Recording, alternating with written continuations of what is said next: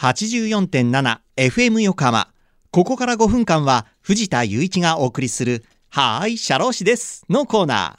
神奈川県社会保険労務士会から社労士さんをお迎えして様々な労務にまつわることや相談に楽しくわかりやすく解説していただきます。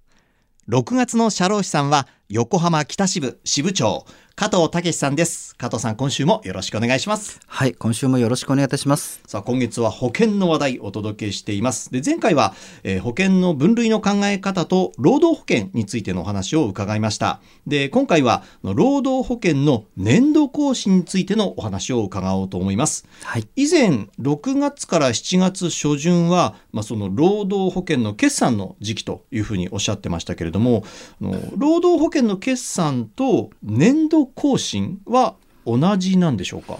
はい。以前に決算という言葉を使わせてもらいましたが、はい、正確には年度更新と言います。労働保険である労災保険と雇用保険の保険料をまとめた労働保険料を決定する手続きになります。これ具体的にはどのように、まあ、その保険料というのは決まるんですか？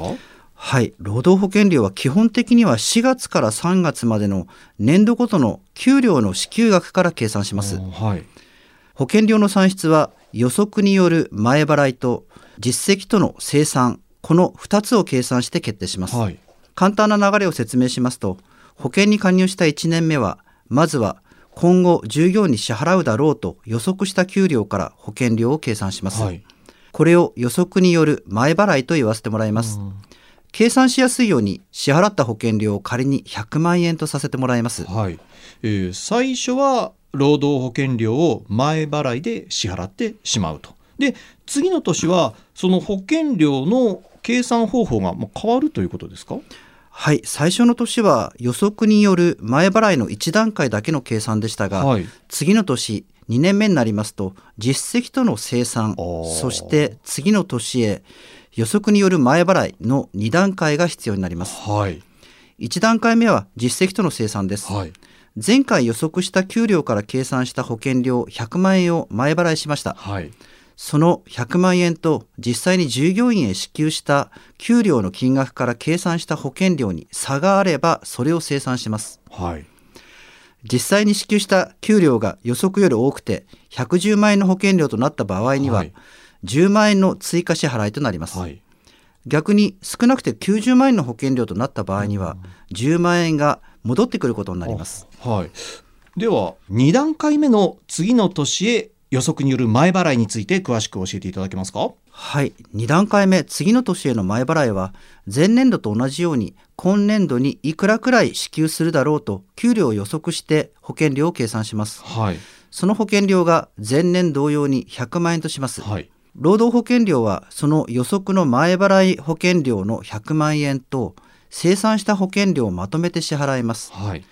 生産した結果が10万円追加なら追加の10万円と次への前払いの100万円の合計110万円を支払います、はい、逆に生産した結果が10万円戻ってくる場合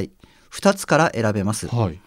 次への前払いにする100万円から戻ってくる10万円を差し引いて90万円を支払う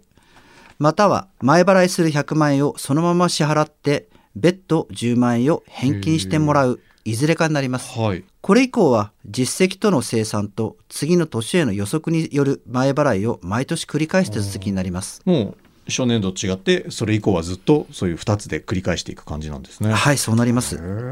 はいということでリスナーの皆さんいかがだったでしょうか？はいシャロー氏です。では皆さんからのメールもお待ちしています社労士さんに聞いてみたいことや、このコーナーへの感想もお待ちしています。メッセージをご紹介した方には、はーい、社労士です。オリジナルステッカーとオリジナルエコバッグをセットにしてプレゼントします。オリジナルステッカーの方には私のサインも入れますよ。メールアドレスは sharoshi シャローシアットマーク fm 横浜 .jp シャローシアットマーク fm 横浜 .jp まで。